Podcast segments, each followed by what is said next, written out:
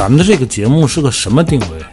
母油定位，不由鱼丸。真的有很多我一直特别想吐槽的。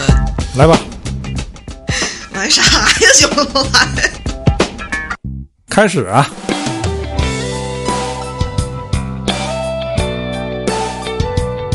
我回想回想，那没说啥呀。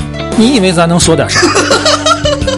我有麦克风，我想说啥说啥。大家好，这里是一直陪伴各位的调频三四五，我是卓然，坐在我对面的是马来和帆。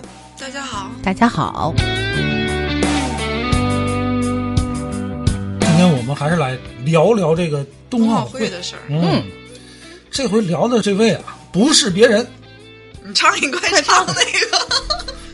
快唱一句。我只想要一个冰墩墩。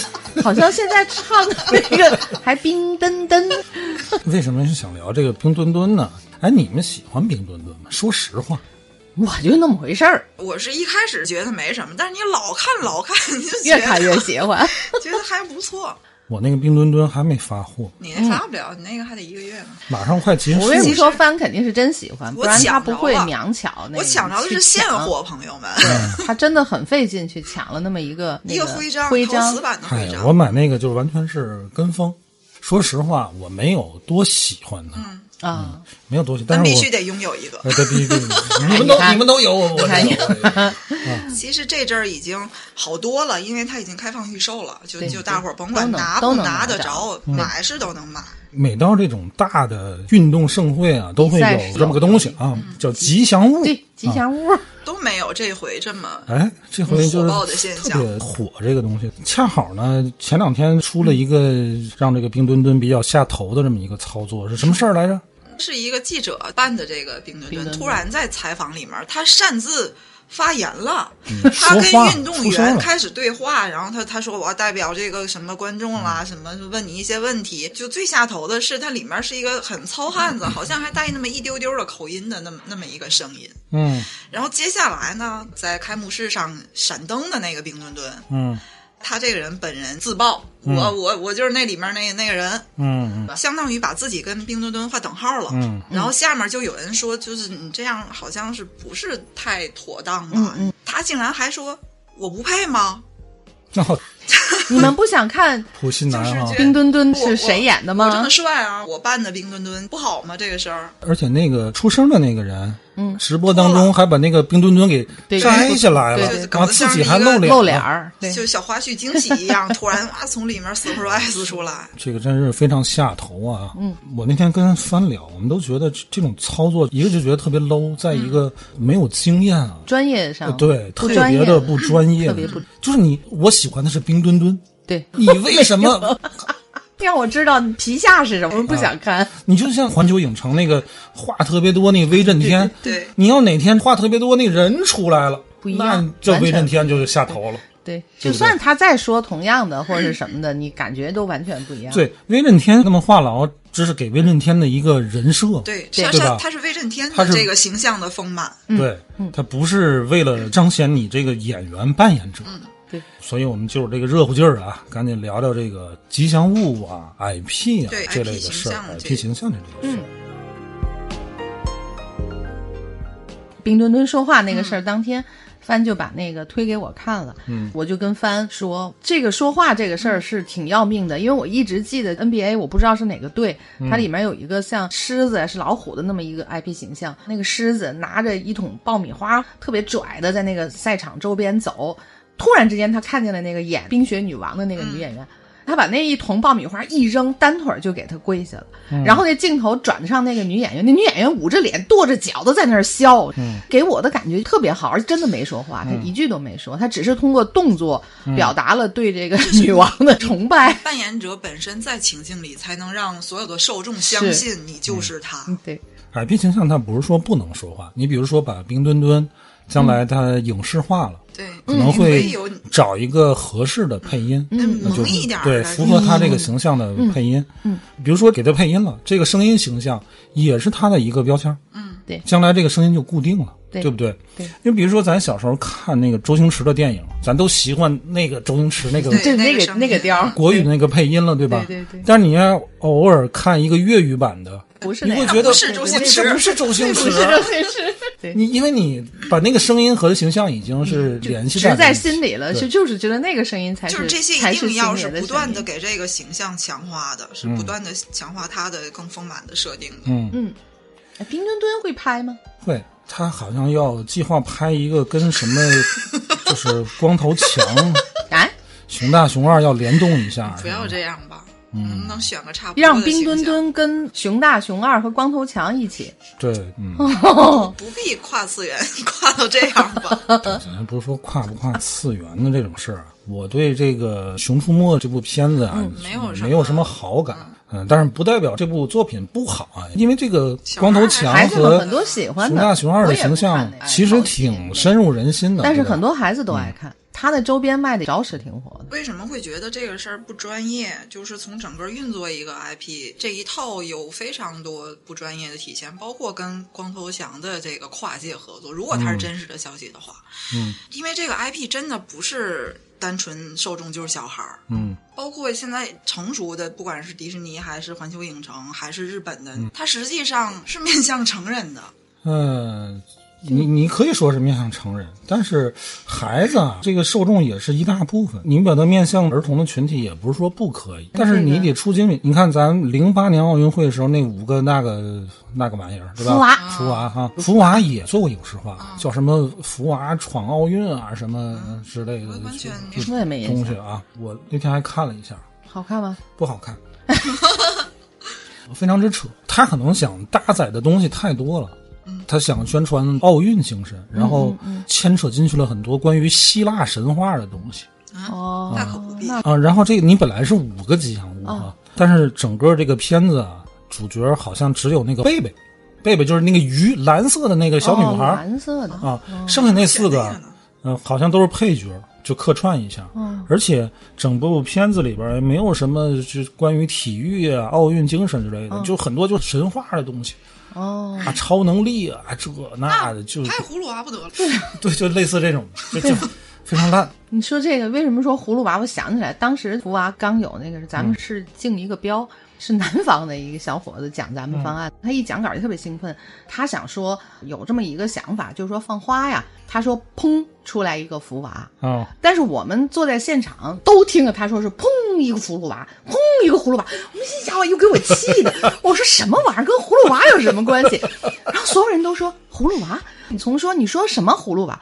不是葫芦娃，砰一个福娃，砰一个葫芦娃，我听半天才知道他说的是砰一个福娃，这单音节的字怎么还能念成双音节？他是湖南人。喝佛不分。但是我们在底下听的所有的，葫芦娃是什么？为什么是为什么要出现葫芦娃？那我不知道你们有没有印象，当年还有一个跟运动会相关的盼盼，好多年了吧？潘潘是九零年北京亚运会你知道我怎么有印象？他手里举着一个什么圆金牌儿是吧？金牌，对对吧？对这个盼盼就印象特别深，那是我们国家第一次承办洲际性以上的大型运动会。所以可能各种媒体、各，种什么都宣传的特时候别多。，我上五年级，我当时还去过一次北京，当时就在北京那个燕京饭店啊，那时候亚运会还没开。整个北京那个气氛啊，都是那种亚运的气氛、啊，听走哪儿你都能听到那个我们亚洲。我们亚洲山水都是那种气氛、那种感觉啊，就是特别好。你要去北京呢，你可能感受更多。我记得咱们天津就好像是什么，总能看到那种城市雕塑用绿植做的，嗯。就是一个盼盼一个造型，然后他拿着那么一个哦圆，你看我还说圆盘儿，人家就是卓然记金牌得清，是个金是个牌金牌。那个盼盼啊，我觉得画的挺好。嗯，但是问题是那个时候他虽然画的好，但是作为一个吉祥物，作为一个设计来讲，它没有太多的这种设计语言跟设计方式，就是画了个熊猫。正经的熊猫，啊。但是他画个拟人化的熊猫，他做各种延展就特别好用，让这个熊猫干这干那的，啊干这干那的，都能都能干，对，都能干。嗯，都能干。咱就说这几个形象啊，从盼盼开始，嗯到零八年那五个福娃，嗯，到现在的这个 墩墩墩儿，你们觉得更喜欢哪个？你要现在这么说的话，肯定是冰墩墩呗。比起来确实是冰墩墩冰墩墩可爱一点，是吧还是冰墩墩。当年起码我没有印象，嗯盼盼有一个人偶形象。到福娃的时候有穿着福娃的那个。盼盼当时虽然没有过多的商业化开发，但是当时我记得大街小巷都是盼盼都是，都是。甚至对。当时有一个，现在应该还有做安全门的防盗门呢，盼盼盼盼。盼，盼。盼到家安居乐业，还有一个拿盼盼做家具的是吧？还有一个食品盼盼食品。盼盼食品，啊，都是那时候注册。的。我就很奇怪，这个不侵权吗？不知道啊。而且他那个盼盼的防盗门、安全门，嗯还就是用就是盼盼那个形象。猫，对，盼盼到家那个时候那个对这个时候对这些什么著作权啊这种产权、知识产权类不的还不那是特别好么那个什么。你要搁现在，你肯定你注册个冰墩墩试试。我的天哪，根本就不敢用注。册什么冰墩墩了。我前两天看新闻说，有些商家注册了谷爱凌这是这是有点这是疯了这是要疯嘛？啊，因为他注册是在 二零年，他注册了这么几个就有谷爱凌。啊，对，人家这个有先见之明。他一九年改的国籍，哇，这人真是有这意识，人解释说，可能这个知识产权局啊，当时也不知道不知道谷谷爱凌，啊，消息没有这么灵通，消息没有这么灵通，就那几个字吗？呃，对，就这几个字，注册的什么食品啊，还有服装啊什么，我看几个，我觉得他是因为不是有什么小道消息，或者是相关的这个行业的人？肯定有。除了那一家企业之外，嗯注册了好像四个品类，够厉害！剩下申请注册谷爱凌的这些都已经被驳回了。肯定不让注册。你看你一说，但是，即便这四个，啊国家知识产权局也说要重新复议，对对对，就说如果你没有正当理由的话，嗯嗯嗯嗯，这个是无效的对对对，啊。除非你人家说啊，我我就姓谷，我闺女叫就叫谷爱凌，那你没治。哦，但是我觉得 要没有这种令人信服的证据，可能不行。你一说这个品牌叫谷爱凌，我脑子里想的就都是那个，你知道八宝粥啊、五谷杂粮啊，好像也能这么教。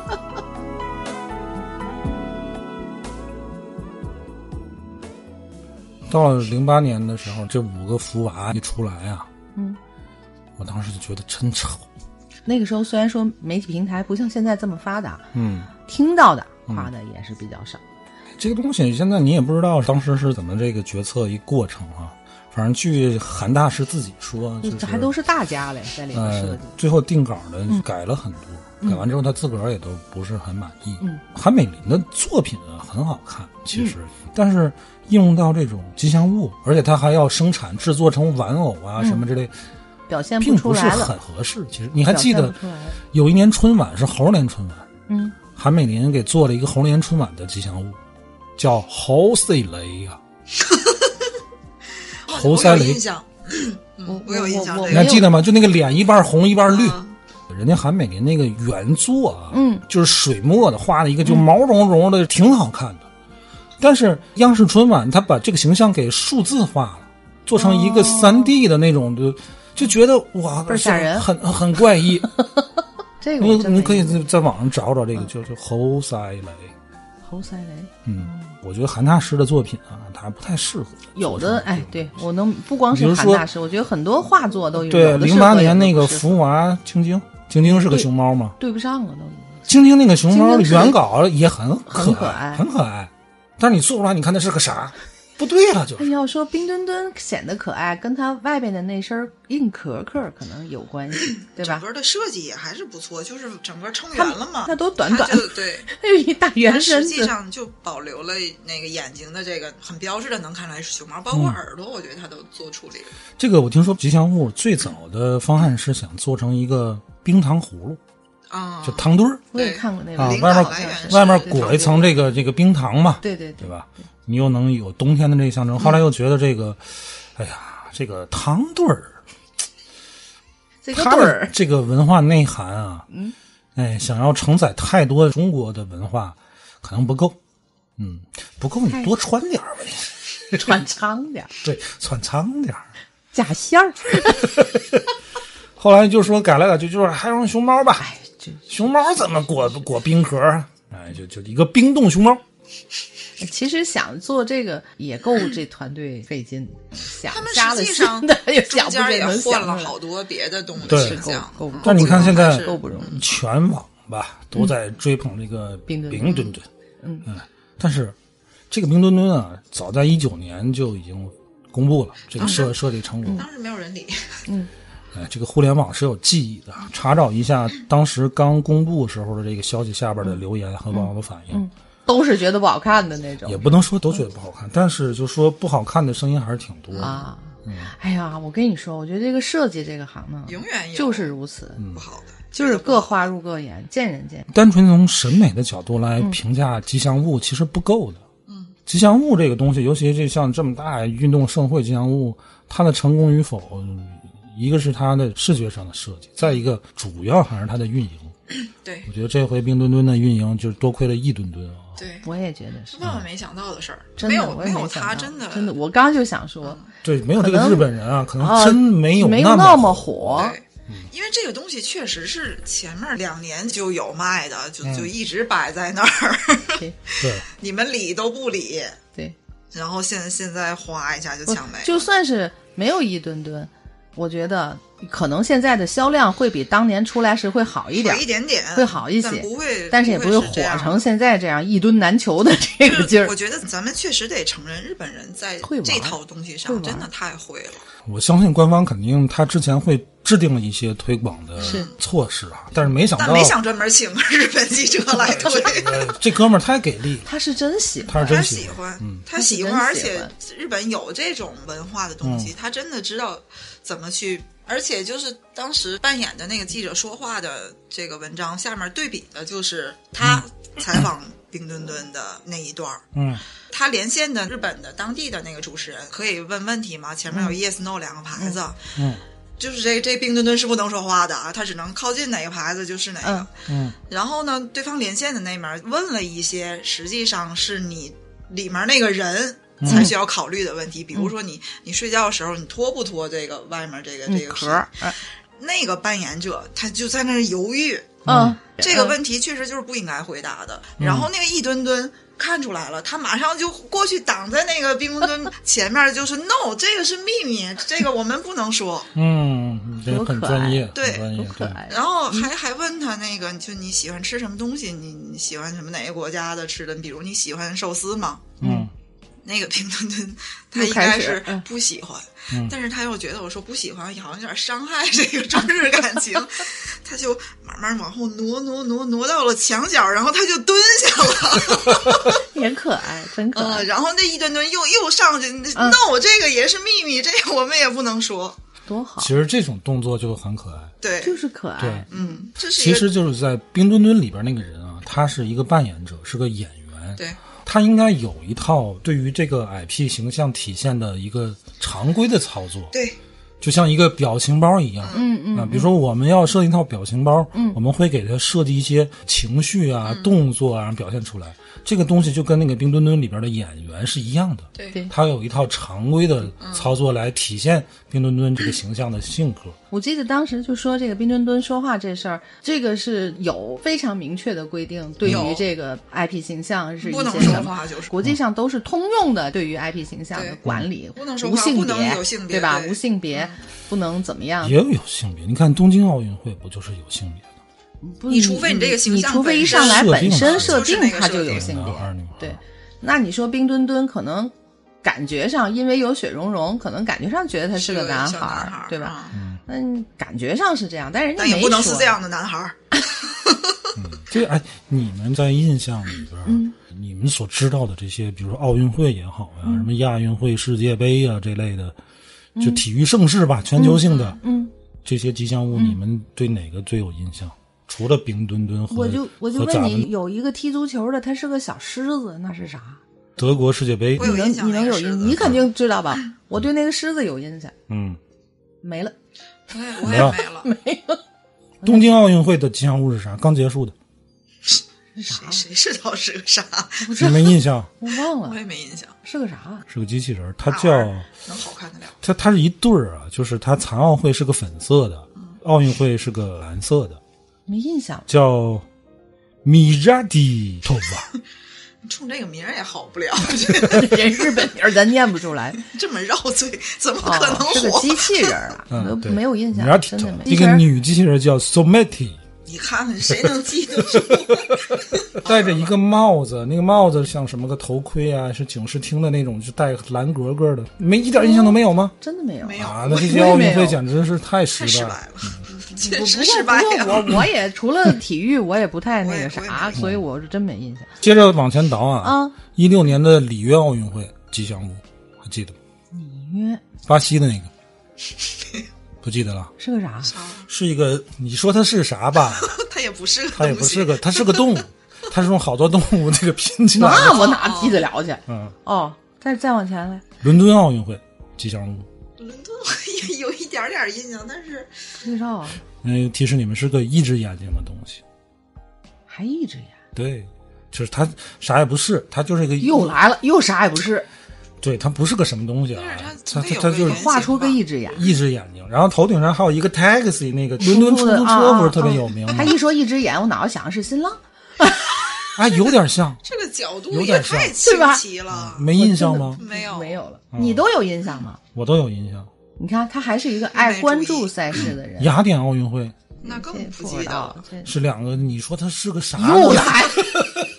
哦，感情这外国这都凭空想象一个玩意儿。雅典奥运会，它是一对儿古希腊的陶俑玩偶，一对儿，就是你看着是个人，但也不像选。的视角都这么偏的吗？不，你觉得陶俑吧？他可能当地人可能还能有个人你能代表你这个国家的一个一个文化的输哎，出。那他总比那个画的啥都不是的要强吧？你看，所以我觉得比较起来，为什么墩墩能火，它还是有一定道理的。嗯，他首先选了一个就是全世界都全世界人民都喜都欢的喜欢的动物的形象作为基础，唐恒耀真画一糖你起葫芦，码你跟可能也有人不明白。起码你跟人形容起来，你能说这原型是是个熊猫熊猫，然后它裹了一层冰壳，对对对，啊，名字也朗朗上口，真就就一点不上口。挺最近噔噔噔噔噔噔。其实我印象最深的奥运会吉祥物就是巴塞罗那奥运会那个，他画那个，你有印象吗？又像个狐狸，看上去像个狐狸，但是他官方解释是比利牛斯山上的一种牧羊犬，黄色。哦哦！那是因为是我看的第一届奥运会，哦，巴塞罗那，你还记得那开幕式有个人射箭点火炬，哦这些小细节能嗯想，但是对于吉祥物我确实没有印象。然后我从年轻时对吉祥物的印象第一次有，嗯，它还是一个足球。在墨西哥也不干嘛，他画了一个墨西哥的人的那个大帽子，底下有个小人儿，也不怎么着。我也不知道为啥，可能那个时候就是电视里会演，还是说身边的男生们他们会看呢，还是怎么着？我就对那个帽子印象极深，他好像戴到这儿就看不到他脸的其他的部分了。嗯，那也是足球，对，就是个足，球的事儿。哦，是世界杯是吧？对，八六年，哪年我可不记，太早了你。总得有一个记忆点。嗯，你像你前面说那几个，你故意说你都说不清楚这个东西的记忆点是什么。但是很奇怪，你说我一个我一不我一个不看足球的人，嗯可是我怎么可能记得住那个东西呢？那个大帽子，我觉得就是一个记忆点。我是因为冰墩墩太火了，然后有这个设计相关的号就会去分析嘛，嗯对对对列了往届的冬奥会的形象，嗯。我这才就扫了那么一眼。你说冬奥会，也别说这个奥运会啊，第一次使用吉祥物还就是在冬奥会上。嗯。第一次使用吉祥物冬奥会是一九六八年法国伦敦。嗯，格罗诺布尔，对，它那个吉祥物是像一个蝌蚪似的，就大脑袋，对，下边一个然后底下是曲了拐弯的身子。正在滑冰的还是滑雪的那么一个动作，但是它不是个玩儿啊，这也不是个玩儿，对，就像这好个蝌蚪。嗯，就是上面一个球一个大脑袋，然后它这个身体实际上是弯成了闪电那么一个形状的。嗯，对，其实我觉得还行，还可以呸，还可。这是第一届这个这后来也这后面没好到哪儿去啊，后来历届都没好到哪儿去。你别看底下字儿，你觉得这是个啥？这是个啥？这是个胡萝卜精。美国的一九八零年的奥运会的吉祥物叫罗尼，是个浣熊。你从哪儿能看出来？浣熊有那么长鼻子吗？我以为是雪人儿，以前我一直觉得国外的这个设计这个行业应该是非常先进的，因为那些大奖 特别厉害。对对对对，我这样一看，他们他们不走心起来也是真不走心呢。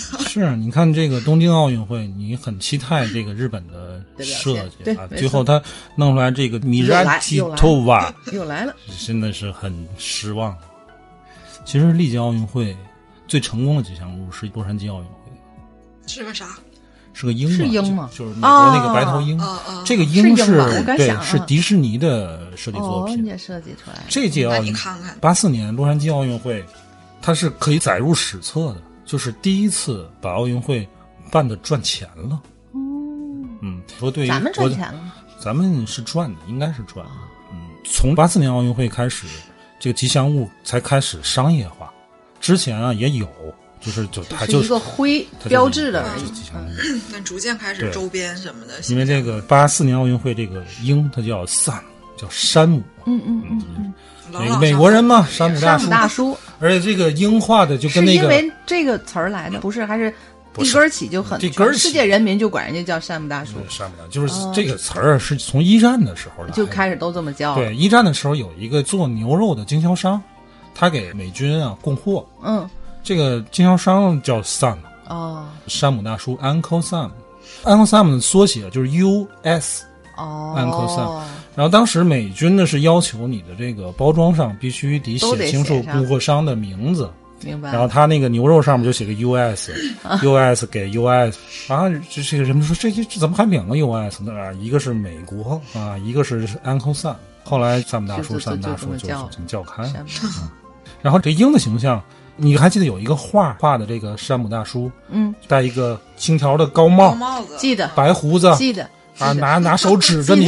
对记得。这个是通过美国国会认为是国家形象的这么一个形象。哦，叫 Sam 的这个鹰嗯啊，八四年奥运会这个鹰、也是这个形象，戴个这个高帽，对星条的高帽，对对对是迪士尼的作品。那还戴个小领结，对，还戴个小领结，就完完你看，全是我就记得那个造型。我我有印象，这个鹰真有印象。这个很美国你你刚才一问我，对可能嗯确实这这个形象一看就就会一狗就是就是美国鹰的那个对那个白头鹰的那个白头鹰的那个样，就他们那儿有，好像盛产似的。对。但是有一个问题，奥运会的吉祥物啊，当然它的作用一个是它作为一个拟人化的形象大使去推广奥运会，第二呢，它承载了很多主办国就是东道主的文化，对，宣传东道主。对，从这两个作用上来讲，可能每届奥运会的这个吉祥物啊，呃，基本上都能完成这个任务。但是你咱回想起来，你没有印象，就是说明这个那就是奥运会这个失败的。不是说挺，我觉得它主要的任务一个是推广这些运动会，嗯再一个它向全世界宣传东道主主办国的这个文化。嗯，如果做到这两点，我觉得它已经是一个成功的吉祥物。但是为什么我觉得这个冰墩墩它是不是可以更好？嗯，就是更多的开发商业价值了，是吧？为什么我说这个？哎呀，它还没发货，再不发货我就不要了。明白？为啥呢？奥运会结束了，对，这个热度是不是就就就降了？就过去了。对，对挺难得的。反正我的印象当中没有过去追一个什么的吉祥物，追 IP 有过，但是追某一个运动会或一个什么大赛事的吉祥物没有过。可能冰墩墩这也是给咱们开了个先河。对，对于一件事儿的运营的思路方法，从国家角度来讲，也会越来越多。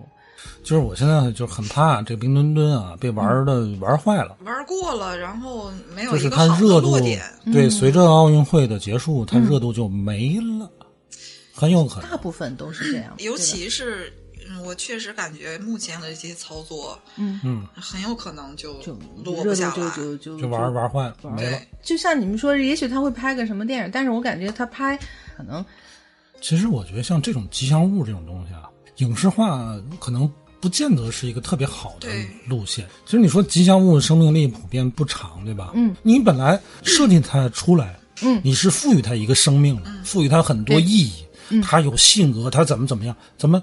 你你把它的死期也也设计出来了吗？但你话说，熊本熊也没有故事情节吧？熊本熊是一个熊本熊啊，我觉得是一个唯一成功的吉祥物。他真的是当地为了宣传自己的这个县，他去嗯设定了这么一个。他他也没嗯拍什么电影、什么动画片、什么什么东西，没有他就是一个形象。他只是演的 演的多，反正不说话，各种演。熊本熊它从出来，它就是一个完全符合吉祥物的所有的属性，它有人偶的这这种东西，对然后有平面上的形象。对，这是二零一一年的事儿。嗯，当时的背景是日本这个新干线啊，贯穿整个九州了。嗯嗯，这个熊本啊，熊本县，它是对，是县的。当时觉得，哎呀，这个这这机会来了啊，千载难逢我，们得我们出得这个得干点什么啊。得让大伙儿为什么来叫熊本县呢？这个县出熊啊！对啊，对，真的，是是大黑熊。啊，大黑熊。啊，我得让这个这个游客到这儿来下车。记住我们，啊，他搞了一堆东西，其中包括做一个这个能代表他们这个县的这么一个形象，一个熊。当时请了谁呢？请了一个叫小山胸堂的，他是一个日本著名的作家，可能提这个人的名字不知道，嗯，提作品呢？提作品呢《入殓师》，他是《入殓师》的编剧。哦，那很厉害啊！啊，哦，这个小山胸堂一看，这个这这个这得有这么细腻的人，怎怎么能哎，想他他得弄一个视觉上的东西，对吧？视觉上的东西我就不行了啊！我我是搞这个这个内容创作，我给你传个人来吧。我给你传个人来，传个谁来呢？他一个好朋友叫水野学，嗯，这个水野他是一个美学设计大师，日本的。很多日本的品牌啊都是出自他之手，熊本熊之父可以说，嗯。他除了熊本熊还做过什么东西呢？嗯，哎，你们在网上如果特别关注这种家居生活的啊，应该知道日本有一种酱油瓶子，嗯，就是它倒完之后呢，它最后一滴能，它能吸回去，自个儿缩了回去它能吸回去。嗯，这个瓶子的作者就是水野学，就是熊他爸还做了个瓶子呗。哎，嗯他做的东西多了，他有很多这个著作，什么得三三六五什么这就是，他是一个，而且这哥们儿啊，我特别喜欢这哥们儿有一点是什么呢？就是他从不改稿，他从不改稿你说画出来是啥就是啥。啊，他做出来是啥是，当然人家设计都会喜欢的点，我就刚才想，那甲方他要非要改呢？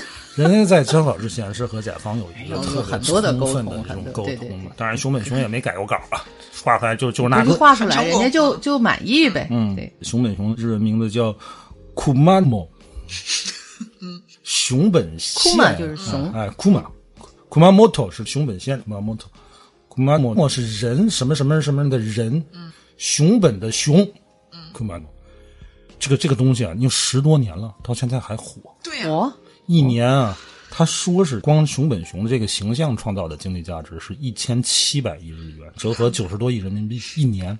就当时只是作为一个旅游季的一个推广做的这么一个东西，你看现在仍然持续的生命力。我没有去买冰墩墩，但是我有好几个熊本熊。哎，你看过熊本熊的影视化作品吗？没有啊，没有吧？他没有有。没有任何但是我买过他玩偶，他伸张他下载表情包，对，他除了这些基本的这个视觉上的东西啊，还有你在这会在日本街头看到一些熊本熊的这个互动，他搞过很多主题的东西，失踪在大阪的熊本，嗯，啊，就得就找这这找找他，他制造很多话题，这好成功啊，他特别的的。成功。会玩。我觉得，我觉得冰墩墩实际上是往这个可以这么玩哈。对，所以当我看到冰墩墩要和《熊出没》去联动的时候啊，我就觉得可能够呛了。我也觉得这个路走偏了。因为什么呢？嗯、咱不是说《熊出没》不好啊，因为《熊出没》它的受众非常低幼。他就是不好，这有什么不能说？我就说，我就觉得不好。我没说啊个人意，见哈。我没说啊。嗯、好不好我不评论啊。嗯，就首先它的受众特别低幼，对，它就是小孩儿，嗯，成年人不看这个东西吧？是然后现在我们冰墩墩还是成人不在追主，要是成人，实际对吧上，嗯你把它一下拉到一个低幼的受众，你自己把圈子画窄了。这这就很不好玩了。我在网上看到很多小视频，冰墩墩和工作人员互动的，嗯，有几个挺可爱的，就是那种小的这对对，个动作，就是就是要那种，但那种可爱，我觉得是小朋友理解不了的。对，他是有人的一些情绪在里面的。嗯，看过一个好像是一个运动员吧，他想跟冰墩墩合影，嗯，然后他就站在冰墩墩旁边，这个手还拍拍他，啊，刚拍两下还没事，后来就就一直拍，嗯，拍的冰墩墩可能就不乐意，他又不能说话，他又比人矮，嗯，他一开始还冲着镜头，嗯，拍了好几下，他扭脸扭了，仰着头就看他。就是那个动作就特别可爱，也挺可爱。啊！最后他那个小短手，哎，还扒拉他一下，拍你妹的意思。我觉得这卓然说的这个熊本的这个，而且我觉得卓然想到，如果是按照熊本熊的各种故事情节这样去运营冰墩墩的话，让我挺向往的。如果真能这么玩，对吧？你得知道话题啊可。能冰墩墩去这儿，冰墩墩去那儿是怎么着了，或者是有点什么，哎，真的是更有意思一些。其实熊本熊它现在已经超越熊本县了，它不是一个熊本它已经县的东西是日本的一个这个的代表什么，熊本县不县的了。就是肯定看到它，你马上想到日本。如果你嗯把冰墩墩永远就固定在冬奥上面，在冰雪上面，我觉得窄了，它就可能这冬奥会结束它就对对对结束了。对，你刚才提说鹰是迪士尼，我觉得 IP 的这个形象上讲，运营玩的最好的还是得数迪士尼。嗯，你说他画了这么多的动画，这些动画东西，你说他播了这么多年，如果没有迪士尼乐园，嗯这个想法的构建和后期的运营，那些一笔一笔画出来的东西，我觉得它也是沉没成本，对吧？它一直在播，肯定也是深入人心的一些东西。那它它只是动画呀，但是迪士尼会想到，就是我怎么去把它这些东西更商业化，更能带来价值，所以建乐园。你建了乐园，它大呀，它很偏远，都去那个乐园的话，你就得住吧。嗯住你就得建酒店吧，你到酒店里你就会想，我是住公主的房啊，我是住猫和老鼠的什么的，这又是一堆设计的这个和 IP 的强化跟设计的衍生，然后你还得吃。嗯他甚至到你去过吗？就是如果你想变 VIP，你可以少排队，你又要再花一次钱，嗯他就是玩到头了都。实际上，我觉得可能好多大人一开始是是为了带孩子去陪孩子去，嗯，但真的去了之后，你你会沉浸在那个童话世界。而且现在的别就别说你们了，我这一代人，我也是十几二十岁时就已经能看到猫和老鼠啊那类东西，就很喜欢。因为整个这个乐园里面的所有工作人员都在给你制造这个梦境，扮演的那些人员，他们都有很严格的工作的要求。当你看到迪士尼这个花车巡游的时候，嗯，有种什么感觉呢？就是你小时候那个梦境啊，其实从来没醒过来，其实从来没醒。你当时看，啊，米老鼠，啊，白雪公主，烦死了。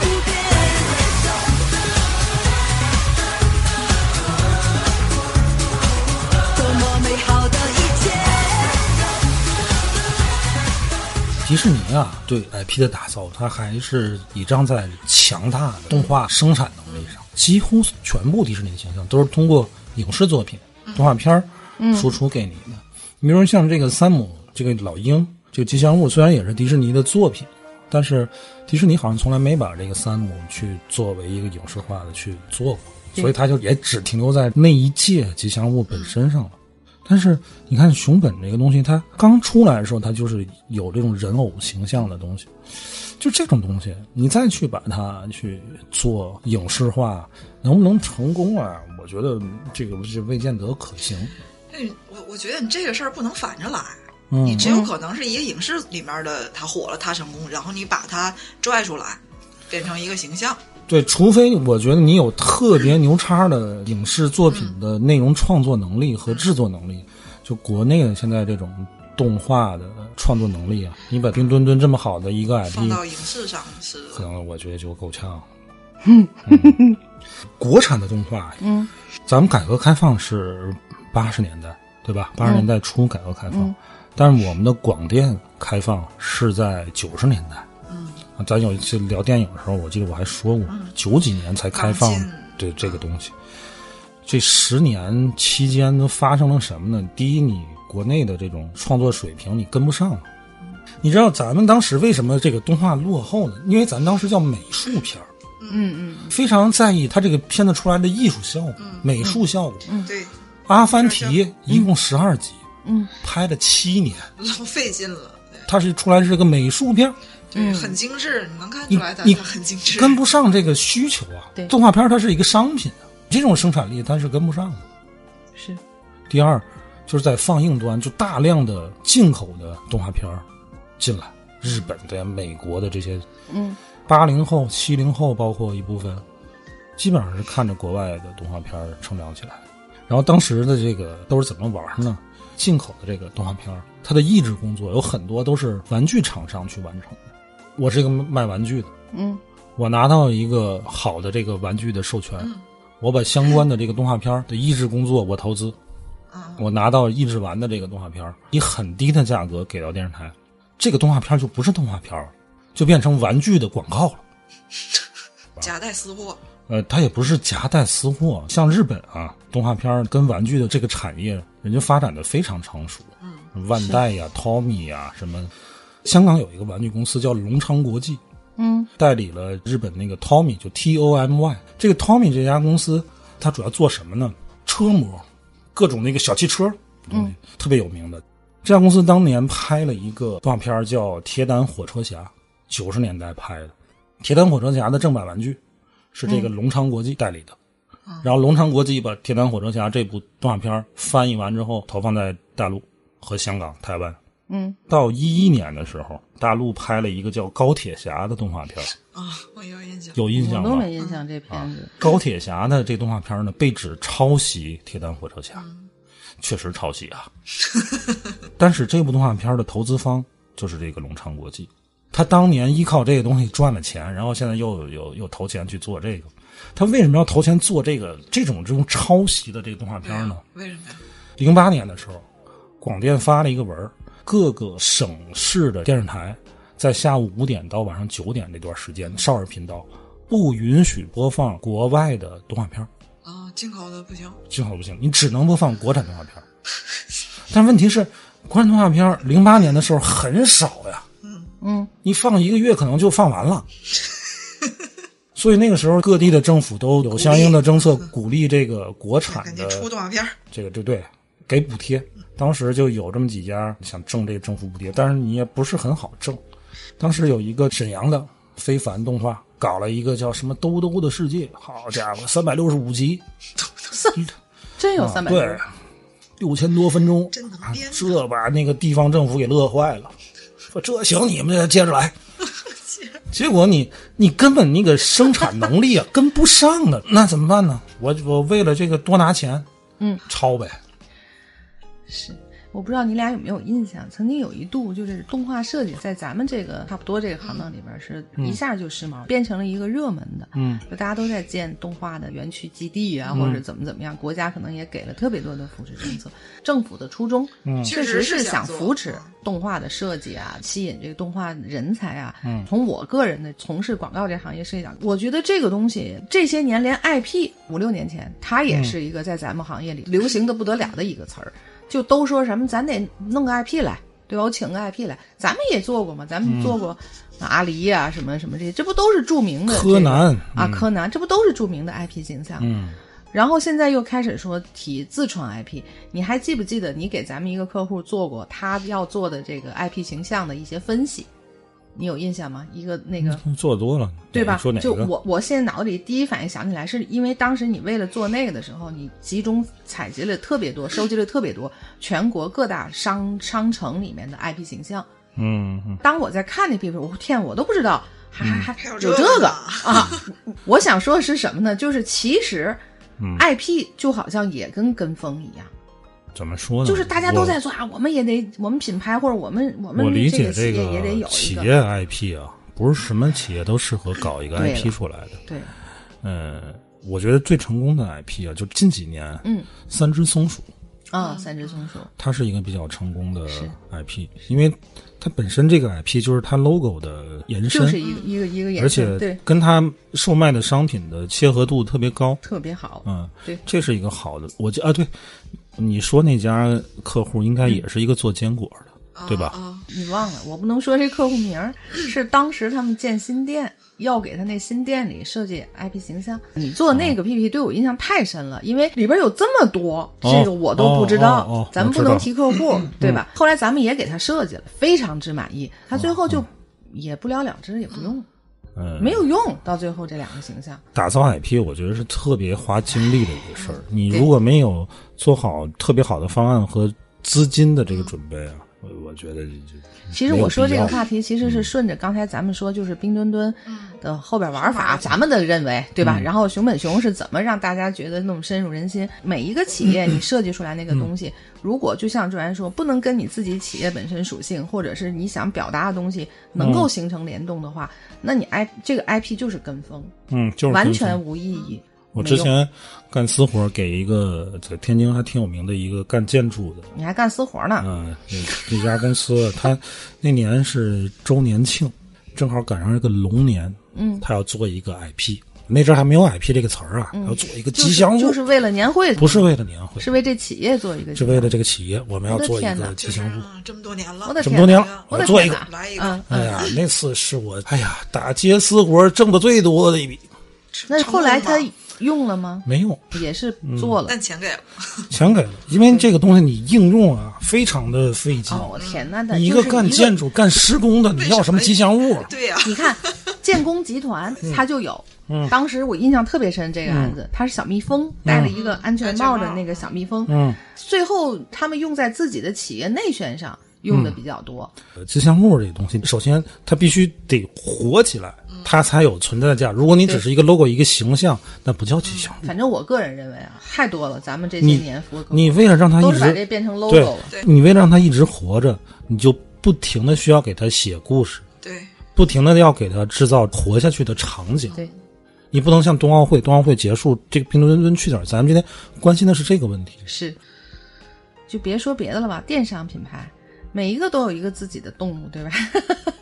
对，京东是个小狗狗啊，啊，嗯，那个什么是个小狮子，那个能叫吉祥物吗？那就是企他那不业的一个，那不就是他的 IP 嘛？他想把它变成一个，嗯你可能一看到这个图形，一看到这个小动物，他都后来都变成什么充气的偶、人偶，或者是、他们都做了这些牌子。嗯，早期的这个咱国内的企业做这个吉祥物做得好，就是海尔，海尔兄弟，啊，为了让这俩活下去，专门请人去写故事，拍成动画，而且效果还不错。对对，品牌的树立这已经很成功了实了。在是说说不出来有多大的支持了，很厉害了。但是你要知道，你这个投入不是一般的企业能支撑得了的，对吧？所以我就觉得，不是随便画个吉祥物就能叫 IP。嗯，这些年咱们这个行业里会去很多看 IP 展，就不说老的了，像胖虎，哎呦，胖虎胖虎太成非功了，常成功，他的那个尤其今年虎年啊对，又赶上今年虎年，嗯，前几年的时候，就是感觉他也做的非常棒。就是你喜欢他这形象的话，你分分钟就能买到他的这个这个周边嗯，我觉得在一定程度上，这个胖虎比乌皇都要成功。啊。哦，对，我还忘了，乌皇比他更早。胖虎是一个新的东西咱就说乌皇，你为什么喜欢乌皇和巴扎黑？就是那种完全的那个那个给他的其实你很多的时候是喜欢他那个生活态度，对就有点像那个加菲，倔生倔的那个拽吧唧的那个他。有很多，我记得啊，你一说我想起来，我给那个客户提案呢，还举例过这个乌黄这个东西。它一个是这个形象啊讨人喜，再一个它内容传递出来的那种人生的态度是很定是有重要的。内容的，没有内容的 IP 它就活不了。对你，如果你是光是可爱呀、萌啊，没有用，可能画的再好也没有活不了太长时间。对，他可以没有具体的经历跟故事情节，但他是要有性格的。对，他得有性格，就是可能视觉上的那种可爱啊，能维持的时间并不长。嗯，你要是没有背后的那种性格上的支撑，嗯，可能是够呛的。咱比如说，就拿这个漫威的举例，有人喜欢美国队长，有人就喜欢蜘蛛侠。嗯嗯，蜘蛛侠他就是一个小人物，打不死一个小强的那种感觉。他给我感觉是真人。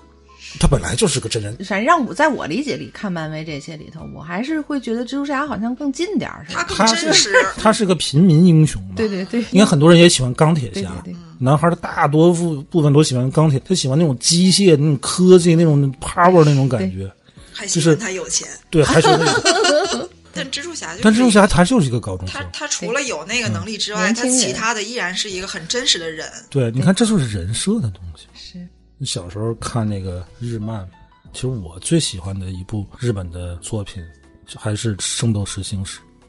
哦，它在我心里边啊，可能都不次于《七龙珠》。这两部片子我没什么发言权，这太太多男男孩子喜欢了。流行的时候我已经大了太小了。圣斗士都多少年了？得有个三十年了。其实它的故事很扯淡啊，这故事并不好看啊。可是它的这个这个设定太强了，又是希腊神话，又对。它是我最早的星座启蒙，星座知识启蒙，又什么小宇宙、第六感、第七感这些词儿，你现在仍然在用，对吧？是。而且它的 IP 的授权是在万代嘛，嗯，仍然每年会给它贡献大量的这个经济价值。哦。还是像美国呀、日本啊，在这种文化这种领域里，比我们可能要成熟一要成熟、更发达、更早一些会运营的更深入人心一些。对，你像万代，万代在没有高达之前就是一个小作坊，你看人家现在是啥样？咱们就看着由冰墩墩，看看会不会我们的 IP 会有几个玩的更好一些。嗯，哎，我那天听吴晓波，他讲了一个什么呢？他南方有很多这种做玩具的玩具厂，这一个村里有 N 多，全都是做玩具的。做什么玩具？就乐高那种颗粒玩具，盗版的啊啊，山寨的好多，嗯很多，因为乐高卖的很贵嘛。嗯，他做那些山寨的那些东西，利润很薄，因为全村都在做这个。嗯嗯嗯但是直到有一天呢，其中有一个就是做的比较大的一家，嗯，当年的《流浪地球》找到了他们，就说你愿不愿意给我二百万？给我二百万之后呢，我的这个 IP 授权给你，给你你可以做《流浪地球》的这个东西正。版的这个啊，这个好事自己找上门来。《流浪地球》当时他也没有当时还不知钱道啊那吴京都自掏腰包啊。都不知道怎么着的时候，哎，这个老板他就倒是行，这是个机会，他觉得这是个机会，嗯，就赌一把，赌一把你能火。嗯结果。哎，结果还就行了。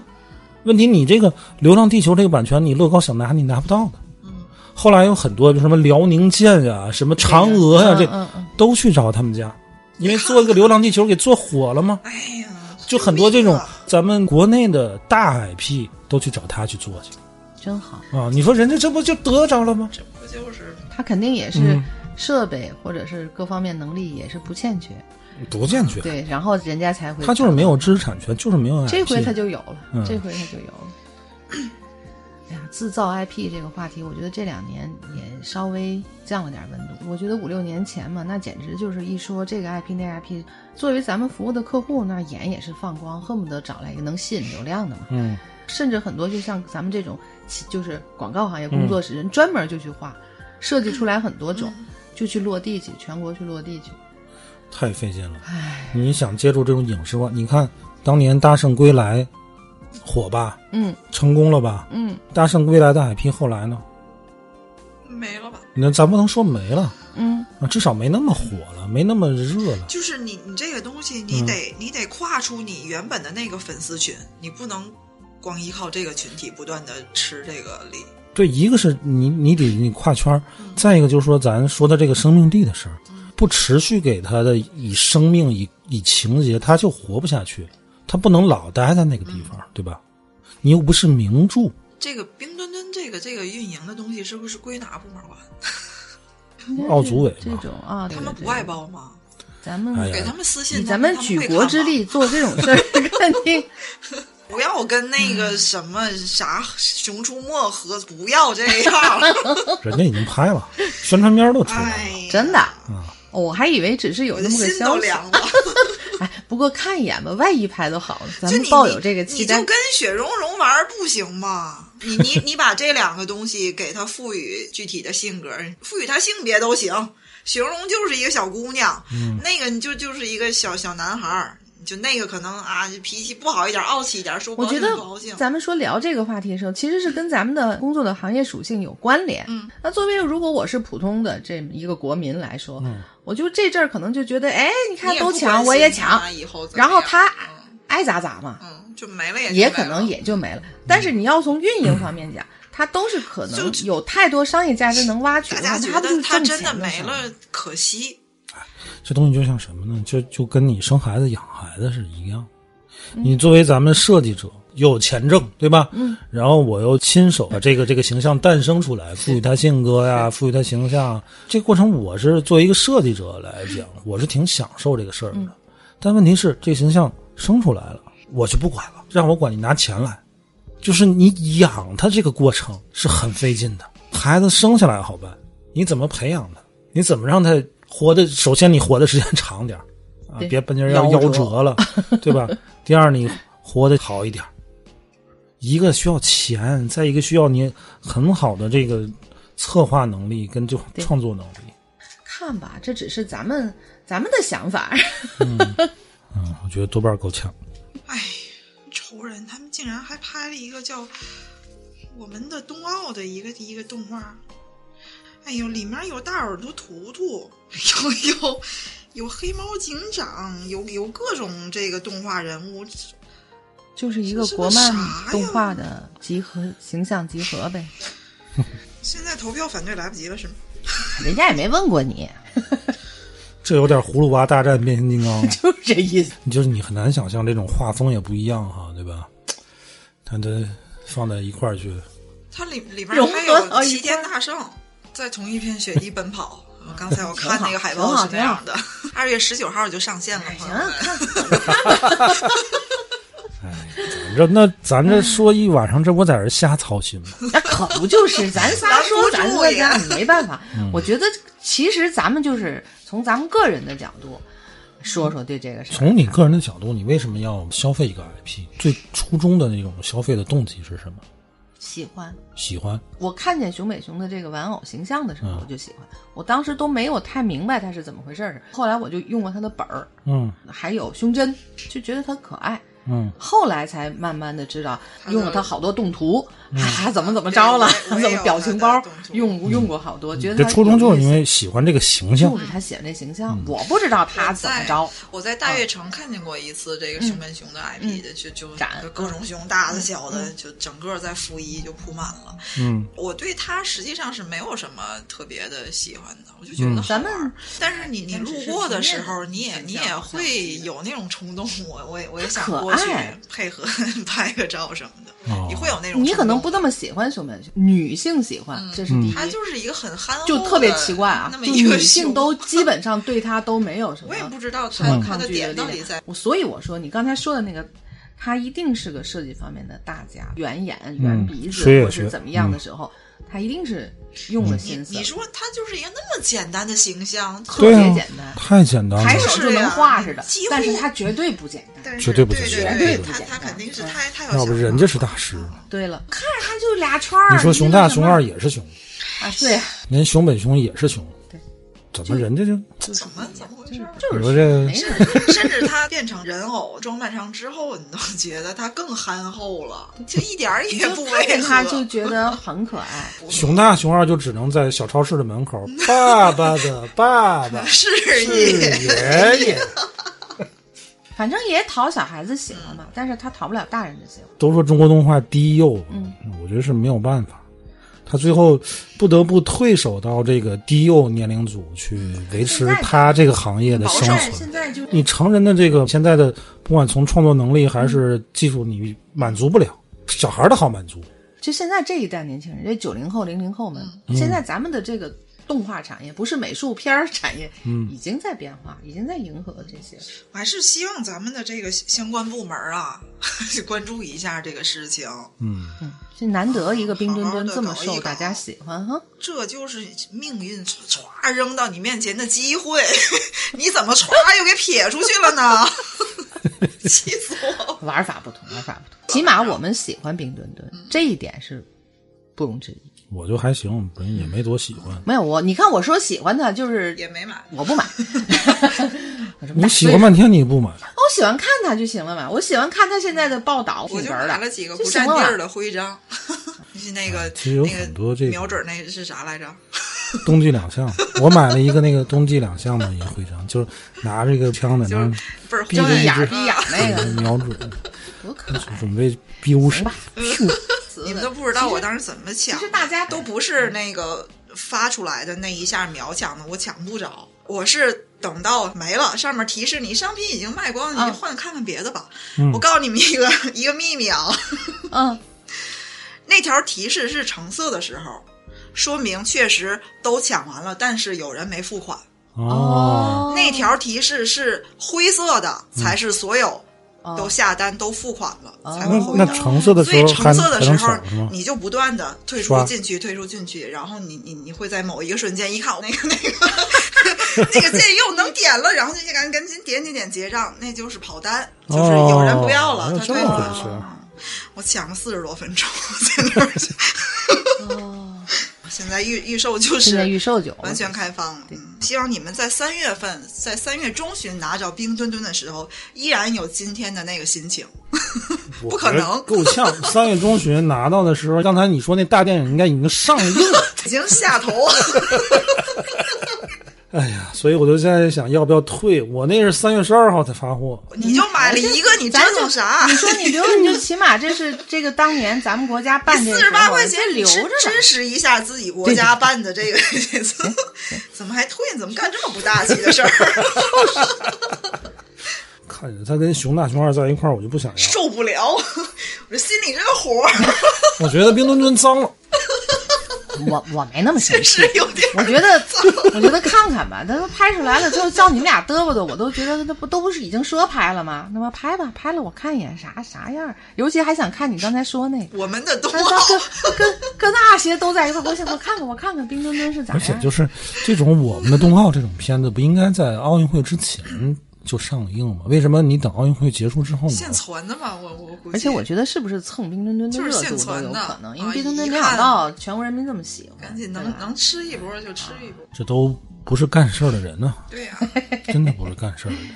得了吧，那个关于这个 IP 啊，什么动画、手办啊，其实有好多想聊。嗯，这个尤其你们刚才说的这个女孩喜欢这个叫什么熊本熊啊，只男孩儿好好研究他为什么男孩儿肯定都喜喜欢一些，比如说高达呀，这个那个的。但是高达它基于你们的童年印象，就是很多很多啊，就是你们小时候，嗯就像你刚才说看星矢就类似吧，就是基于这些。熊本是突然之间在国内就火起来了，嗯，你们男孩儿是不是还是比较喜欢他穿插了一些技技术含量的东西？一个有技术含量，再一个就是男孩喜欢的这种手办和这个玩偶啊，嗯，基本上都是基于内容，嗯，就肯定是对这个人物有一定的了解啊，才喜欢这个。比如说是什么那可能奥特曼啊，我不知道熊本熊的故事嗯，就是女性就是都是啊感性动物，对对对她就是看可爱，然后她就买着嘛，这是一个什么喜欢这个丑玩意儿？然后你 竟然有各种点可爱。熊本熊真的会引发，当你知道了之后，就会引发你真的是想去熊本。如果有机会去日本，这个熊本的这个熊，它虽然在好多地方都有嗯 IP 都在做活动，但是它会假装只有一个熊，就你在这儿看见它了，它不会轻易让你在其他地方又看见。对，因为这个熊本熊啊，它是有植物的，嗯，对他是熊本县的营业部部长兼对幸福部长。他就是一个具他是个公务员，他是个具体的就那一个。对。你看人家这个多会玩啊！真的就是他，他不会让你刚在这儿看，然后又在那儿又看着他，这就是所以你就会觉得他是个真实的。对他的设定就是很很真实。先聊到这儿我们也管不了这么大事儿，说说就完了。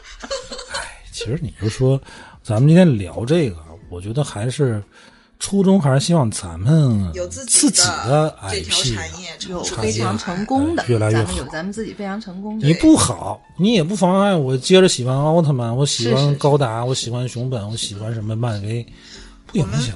但是希，望哎，你要有咱自个儿，那不更好吗我？们希望自己的国家也会玩这一套，特别会玩，特别会拿它赚我们的钱，我觉得是好事儿。嗯，我们也愿意不断的消费它，对，你们不会就是。这钱都没处花，你说是？得了吧，今天就先聊到这儿了啊。拜拜。好了，拜拜，拜拜。我只想要一个。